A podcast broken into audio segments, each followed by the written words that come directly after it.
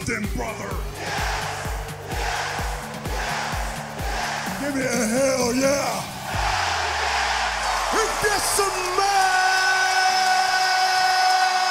What the rock is cooking!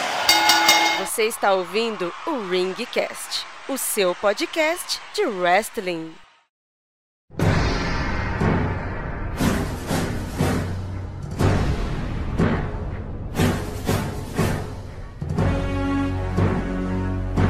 Who's next? Quem será o próximo? Essa foi a pergunta que os fãs se faziam em 1998, quando o novato conhecido como Goldberg entrou na corrida pelo título.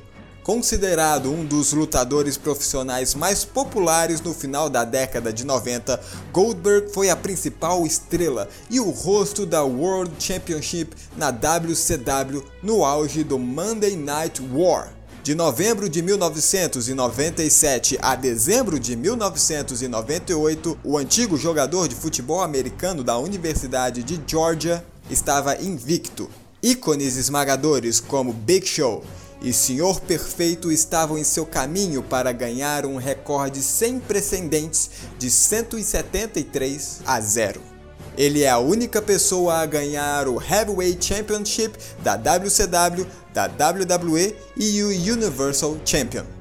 Armado com o Spear e o Jackhammer, Goldberg exibia uma combinação devastadora de potência brutal e intensidade desenfreada, que o tornava imparável.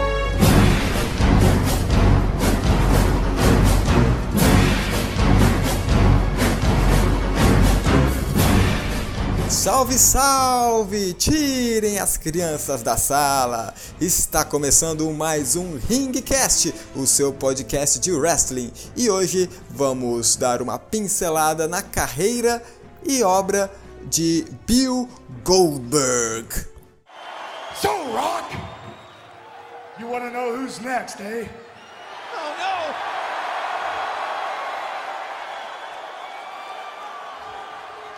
You're next! What? Oh, that's the Goldberg! Goldberg taking! Goldberg just speared the rock!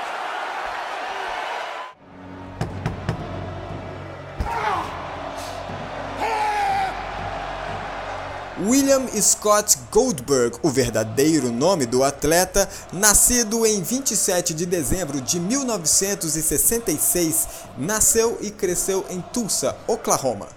Desde novo, William sempre gostou de esportes, e isso foi determinante para a sua vida. Foi na Universidade de Edson, em Tulsa, que o superstar se formou e aos 16 anos começou a história de uma de suas maiores paixões, o futebol americano. Bill ganhou uma bolsa de estudos para a equipe de futebol americano da Universidade de Georgia, onde serviu como tackle defensivo. Em 1990, no draft da NFL, a liga do futebol americano, foi escolhido pelos Los Angeles Rams na 11ª rodada. No período de 92 a 94, jogou pelo Sacramento Gold Miners e Atlanta Falcons. No ano seguinte, em 95, deixou os Falcons e foi selecionado pela Carolina Panthers, uma nova equipe que estava em expansão no momento. A carreira de Goldberg na NFL terminou devido a uma lesão. Segundo a equipe médica, o tackle rasgou a parte inferior do abdômen, localizada na pelve. Após a reabilitação, a volta para a liga era a sua maior esperança, mas não teve sucesso. Quando foi questionado sobre a NFL, Goldberg descreveu o jogo como uma experiência, uma mistura de emoções, porque, apesar de atingir o objetivo de simplesmente jogar na NFL, ele não obteve o nível de conquista que ele desejava. Well, Tony, I certainly pride myself on knowing the background, the experience factor of the wrestlers involved, and I'm not. I don't have any. I don't have any information on Bill Goldberg. Help me out, Larry. You don't know? We have stumped Tanay. Fire him. It's a. It's a first.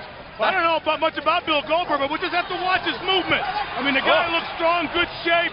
He's going to have to be uh, a man that's got good movement to combat here against Hugh Morris. Well, fans, as we said, interim commissioner Rowdy Roddy Piper is here. We found out Saturday morning on WCW main event on TBS that he would be making a big statement, a profound statement that has a major impact on the New World Order. Durante a sua reabilitação da lesão, Goldberg começou a treinar levantamento de peso e artes marciais mistas, o MMA. Sendo amigo de Lex Luger e Sting, foram eles quem o convidou e convenceu a entrar na luta profissional, o wrestling. William nunca foi fã da modalidade, porém encarou como uma alternativa à sua carreira de futebol e começou a treinar no Central Power Plant da WCW. Goldberg fez cinco aparições trabalhando como Bill Gold. Sua primeira partida foi no evento Nitro de 23 de julho de 1997, onde ele derrotou Buddy Lee Parker. Suas outras aparições foram derrotando Buddy Landau, Hugh Morris, Chip Minton e John Betcha em um show caseiro. No episódio Nitro de 22 de setembro de 1997, Goldberg derrotou Hugh Morris em uma partida de estreia. Logo depois, ele começou a determinar as partidas no intervalo de 1 a 2 minutos, crescendo rapidamente sua reputação. O novato cativou os fãs com seu monstruoso e silencioso carisma, força brutal e agilidade, executando chutes altos e de vez em quando uns mortais, uns backflips. Goldberg fez a sua estreia nos pay-per-views na Starcade de 1997, derrotando Steve McMichael e em 98 esmagou Brad Armstrong no Super Brawl 8. Em março do mesmo ano, a WCW encurtou seu nome e começou a chamá-lo, agora sim, de Goldberg. A WCW começou a contar as histórias consecutivas de Goldberg na televisão. A vitória de Saturno foi a sua 74ª invicta e na noite seguinte, no Nitro, desafiou Raven pelo cinturão dos Estados Unidos. Já era de se esperar a vitória. Enquanto continuava defendendo vez após vez o seu título, Goldberg subiu ao evento principal e estava lentamente se tornando um concorrente para o Heavyweight Champion da WCW, que foi ocupado pelo líder da New World Wrestling NWO, Hollywood Hogan.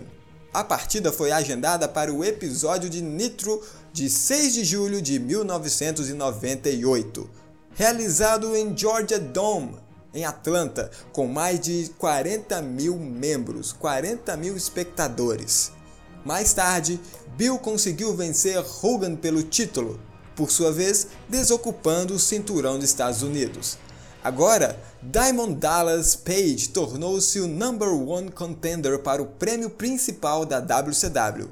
Goldberg e Page começaram uma rivalidade. De acordo com Goldberg, sua partida contra Dallas Page foi a partida favorita em toda sua carreira. Encare essa informação como não oficial. Na Starcade, a contagem oficial de vitórias de Goldberg chegou a 173 a 0 e depois de 174 dias de vitória, perdeu o cinturão para Kevin Nash depois de Scott Hall disfarçado de guarda de segurança, entrar no ringue e desferir um golpe com a pistola Taser. What the fuck? You you motherfucker, you booked yourself to beat Bill Goldberg. Yeah, because I was I was almost as hot as you were, Bill, at the time as a babyface. And you know what I did? I turned around and fucking got the belt and took your streak because boy, I sure had fucking bragging rights for fucking 24 hours when I turned around and went boom. That was for me, Bill. That was because, and I want you, motherfucker, to find one time in my career that I said, and I fucking ended Goldberg's streak. Sorry, dude, I'm not a fucking mark. They were chant, having to fucking put in Goldberg, Goldberg, because they were chanting Goldberg sucks in the buildings. Go to Salisbury. Watch that tape back when he puts his hand through the fucking deal. Mm-hmm. You go. Right. He, they took his fucking ass, and I told him. I said, do not put him on the fucking top of this thing. I said, you're going to you're going into fucking New York territory, and you got me and Scott there. I said, this we've never been there. This ain't. A, this is a fucking Vince. This is you're going in Vince's building. Yeah. He's going to fucking. They're going to. They're going to chant Razor and Diesel. They- Wow. They, did it, Yeah.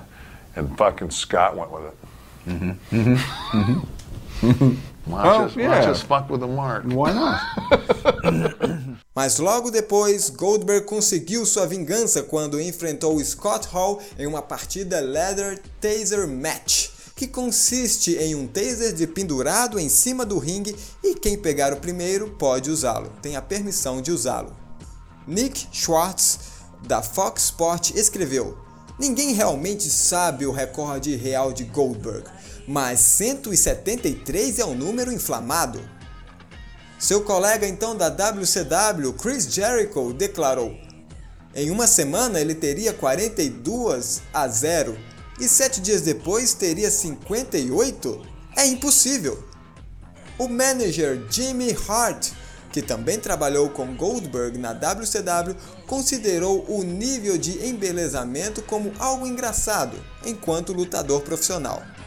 Miss também declarou: o número continuava e continuava crescendo. Espera um segundo, como ele conseguiu tantas vitórias em tão pouco tempo? Este exagero prejudicou a credibilidade da série entre o público da WCW. Ao perceber que a figura havia sido falsificada, os fãs começaram a se manifestar em relação ao recorde de Goldberg.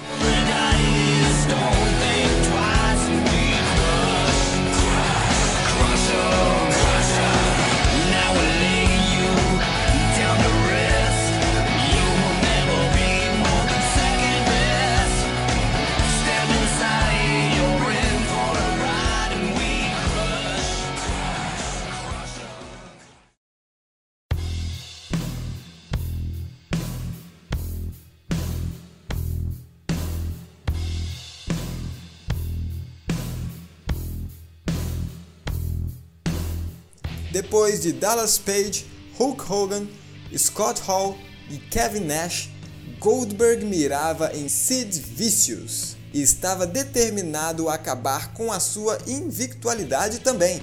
Os dois se enfrentavam no Halloween Havoc pelo título dos Estados Unidos. Goldberg derrotou Sid por decisão do árbitro e assim ganhou pela segunda vez o cinturão. Mais tarde naquela noite, ele respondeu ao desafio Open Challenge do Heavyweight Championship de Sting e derrotou ele. Porém, no episódio seguinte de Nitro, o comissário J.J. Dillon decidiu que a partida não havia sido sancionada pela WCW e, portanto, a vitória de Goldberg não estava válida. Sting, no entanto, não recebeu o título de volta devido ao ataque contra o árbitro durante o evento, e Dillon anunciou um torneio de 32 homens para o título que agora estava vago. Porém, Sid Vicious interferiu no concurso e custou a Goldberg a partida, dando-lhe a segunda perda em sua carreira. Seguindo para o Stargate, Goldberg desafiou Hart para o Campeonato Mundial do Peso Pesado da WCW. No decorrer da partida, Goldberg deu um duro golpe na cabeça de Hart, no qual cortou de verdade o músculo no pescoço. A partida terminou quando Roddy Piper, o árbitro especial, declarou Hart como vencedor, apesar de Bill Goldberg nunca ter sido submetido ao Sharpshooter. Na noite seguinte, no Nitro, Hart concedeu a revanche a Bill, e o mesmo foi derrotado novamente devido à interferência de Hall e Nash. Pouco depois da perda, Goldberg se machucou no episódio Thunder de 23 de dezembro de 99, durante as filmagens para o programa. Um ponto no segmento exigia que Goldberg quebrasse os vidros, as janelas de uma limusine com as mãos.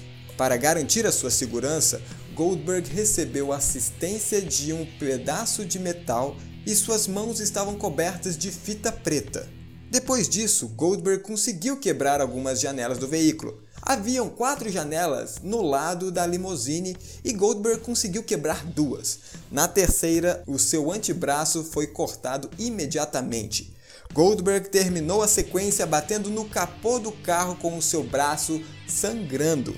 E logo após que as câmeras foram desligadas, Bill foi retirado da arena e correu para o hospital mais próximo.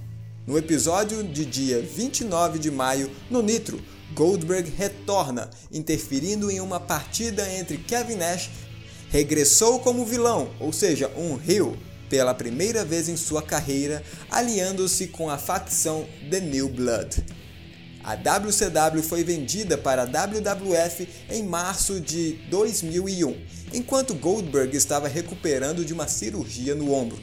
A WWF não comprou os contratos de Goldberg com a Time Warner, a empresa mãe da WCW.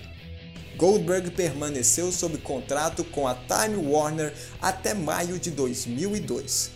Ele foi o atleta mais bem pago pela WCW, ao lado de Bret Hart, ganhando 2,5 milhões de dólares por ano, um montante que teria subido para 3,5 milhões no último ano de seu contrato, já que expirou em julho de 2003.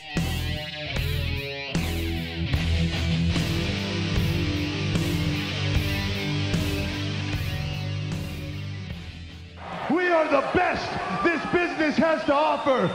16 times the greatest world champion of all time. The greatest wrestler alive today. The world heavyweight champion and a future world champion. That is evolution. And I don't care who you are. There isn't a damn person that can stop us.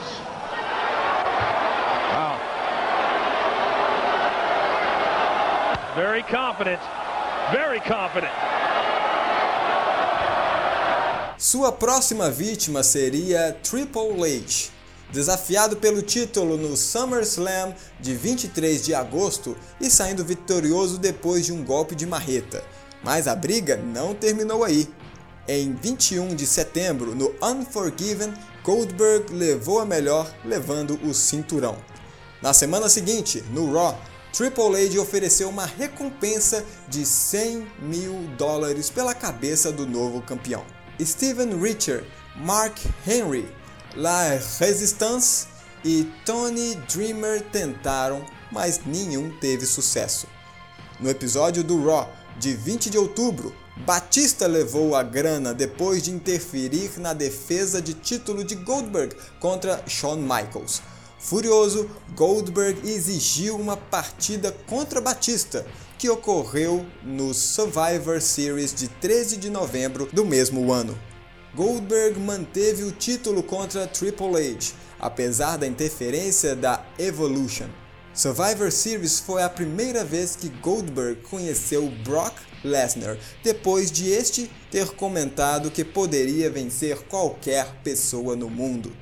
A disputa aumentou em 2004 no Royal Rumble do dia 25 de janeiro, quando Goldberg estava dominando a partida, até que Lesnar interferiu executando um F5 em Goldberg.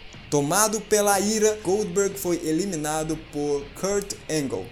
No dia 2 de fevereiro, Goldberg recebeu um bilhete, um ingresso para a primeira fila no No Way Out por Stone Cold Steve Austin. Goldberg foi ao pay-per-view como um fã, confrontando Lesnar no evento e depois de vários insultos, entrou no ringue e respondeu o F5 de Lesnar com um jackhammer, antes de ser detido e escoltado para fora da arena por guardas de segurança. Durante o evento principal entre Lesnar e Eddie Guerrero, no dia 15 de fevereiro, Goldberg ressurgiu da multidão e custou Lesnar o campeonato. Lesnar exigiu então uma partida com Goldberg na WrestleMania 20 de dia 14 de março, com Stone Cold Steve Austin atuando como árbitro especial. Os fãs sabiam que esta seria a partida final da WWE tanto para Goldberg como para Lesnar, e portanto provocou reações em grande parte negativas ao longo da performance. Goldberg ganhou o jogo após Lesnar ter insultado o árbitro, que acabou executando um Stoner em troca.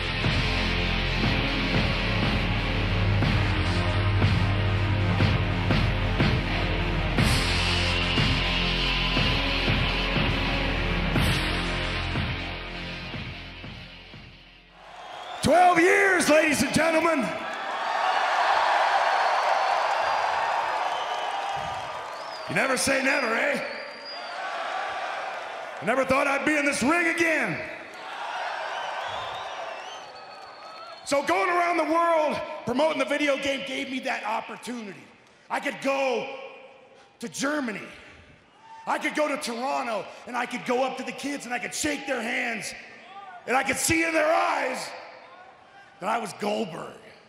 It gave me the opportunity to be that superhero again. But unfortunately, somewhere along the way, I created a little drama back here at WWE. And what that did was it made me think. And I thought long and hard. I think that maybe it's better left alone. Maybe I keep it in the video game. But then, Brock Lesnar challenged me to a fight. But he didn't have the balls to do it himself. He made Paul Heyman, his fat little stooge, do it for him. And I thought to myself, maybe, maybe I have one more ass kicking left in me.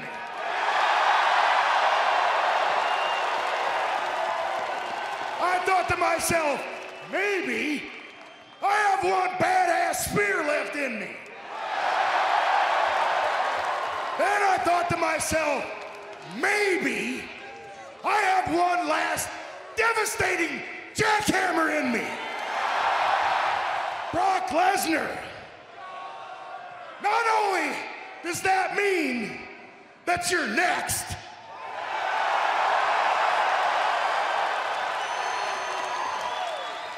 most importantly, it means Brock Lesnar, you're last.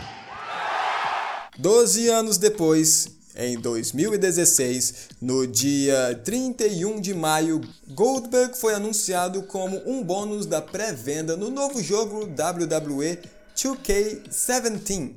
Ao longo do verão, Goldberg e seu ex-rival Brock Lesnar trocaram insultos através das redes sociais. Goldberg também apareceria no evento SummerSlam no final de semana alimentando mais especulações que ele apareceria para enfrentar Brock Lesnar. Goldberg, então, apareceu no episódio de 3 de outubro do Sports Center, onde comentou um possível retorno à WWE. Isso levou Paul Heyman a desafiar Goldberg a enfrentar Lesnar. Na semana seguinte, Goldberg voltou à WWE pela primeira vez, depois de anos fora dos rings, aceitando o desafio de Heyman e sinalizando que Lesnar seria o próximo e o último. Em seguida, foi anunciado que a partida entre eles ocorreria no Survivor Series. Sendo assim, no dia 20 de novembro, Goldberg derrotou Lesnar em uma partida que durou 1 minuto e 26 segundos. Goldberg voltou no episódio da Raw de janeiro de 2017, onde enfrentou Chris Jericho e o campeão universal Kevin Owens, afirmando que ganharia o Royal Rumble e assim desafiaria o campeão no WrestleMania 33. Durante a partida do Royal Rumble do dia 29, Goldberg entrou como o número 28 e eliminou Brock Lesnar após um breve confronto, e assim lançaram um Spear, bem como Rusev, Luke Harper antes de ser eliminado por Undertaker. Lesnar apareceu no episódio seguinte do Raw, desafiando Goldberg para uma partida final no WrestleMania 33. Goldberg aceitou então o desafio, mas antes no Fastlane conseguiu o cinturão do Universal Champion de Kevin Owens. Sendo assim, então a partida do WrestleMania estaria com mais peso ainda. No dia 2 de abril, já no evento principal, Apesar de executar quatro Spears e um Jackhammer, Goldberg perdeu o título para Brock Lesnar, no que também foi a sua primeira perda em singles matches, de forma limpa. O retorno inacreditável de Goldberg só aumentou seu legado incrível e cimentou como uma lenda dos rings. Sendo assim, ele foi anunciado como o primeiro indicado do Hall da Fama classe de 2018. It was difficult. It was easy in that I was going out there and eloquating what I felt in my heart. But it was also like goodbye. So, I mean, that's always tough. I can't thank the WWE Universe enough.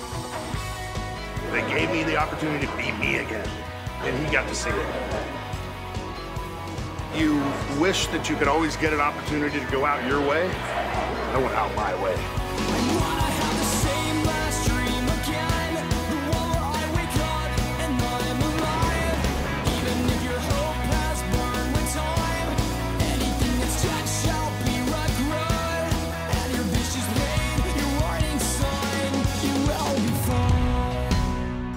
One of the luckiest guys in this business. I'm greatly appreciative of all the opportunities that I've had.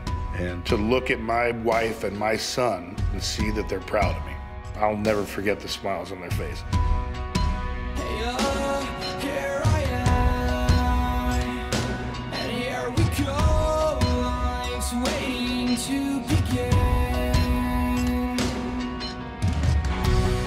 Many times as I want to be known as a guy who broke people in half, I want to be known as that guy who would slap kids' hands and give them the opportunity to, to be that guy for a period of time, to do make a wish, to try to make a difference. I just appreciate every single human being that's been a fan at any time of my career because that means I did something right along the way. I have complete confidence that I gave 100% and left it all in the ring. I kind of closed the book on one part of my life, and I can do it with a smile on my face, and I can do it feeling complete. For that, I'm forever grateful.